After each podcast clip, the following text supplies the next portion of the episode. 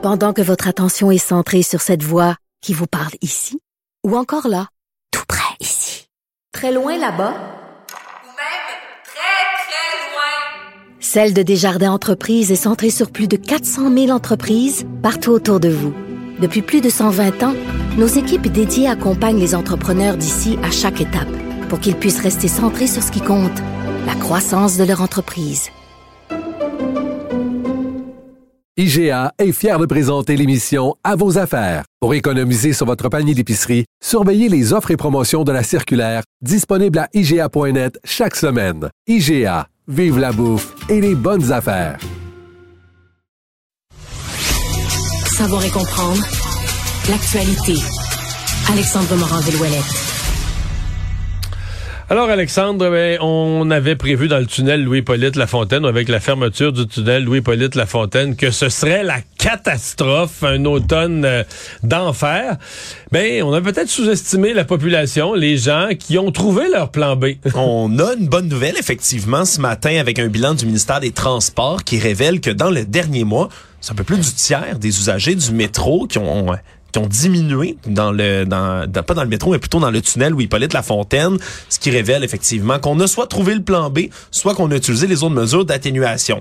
En juillet 2020, c'était 120 000 véhicules qui roulaient à peu près quotidiennement dans le pont-tunnel où Hippolyte La Fontaine. Dès septembre 2022, donc au moment où on demandait aux gens de trouver le fameux plan B, ça avait déjà baissé, on était à 85 000 par jour. Donc déjà une réduction substantielle. Et là, en décembre, dans les derniers jours, 58 000 personnes en moyenne qui empruntent le tunnel chaque jour. Donc ça a vraiment baissé. Trafic automobile. Ce qui fait que ça circule malgré tout correctement, malgré la, une seule voie vers la rive sud. Oui, ça circule plutôt correctement. Puis y a d'autres mesures qui ont été également là, des petits correctifs apportés par le gouvernement Legault dans les derniers mois. Dès la mi-novembre, par exemple, on a interdit aux camions d'utiliser la voie droite de l'autoroute 25 en direction sud entre la sortie numéro 6 et le tunnel, ce qui a considérablement aidé la circulation. On a aussi reprogrammé des feux de circulation sur le réseau municipal pour aider, entre autres, les voitures qui se dirigent vers le pont-tunnel à mieux circuler. Et les mesures d'atténuation ont été utilisées là, déjà. Ça s'est renforcé dans le dernier mois. Là. On est à un peu plus de 1300 personnes qui ont utilisé les navettes gratuites qui sont mises en place entre les stationnements incitatifs et les endroits où on veut se rendre à Montréal. C'était avant le 31 octobre 533 personnes. Donc de 533 à 1300, ça a augmenté beaucoup. Par contre, la cible pour ces mesures-là, ces navettes, c'était 3000 personnes par le ministère. On est encore loin du compte, c'est 50 de la capacité. J'ai l'impression que la vraie la vraie clé, c'est le télétravail en bout de ligne.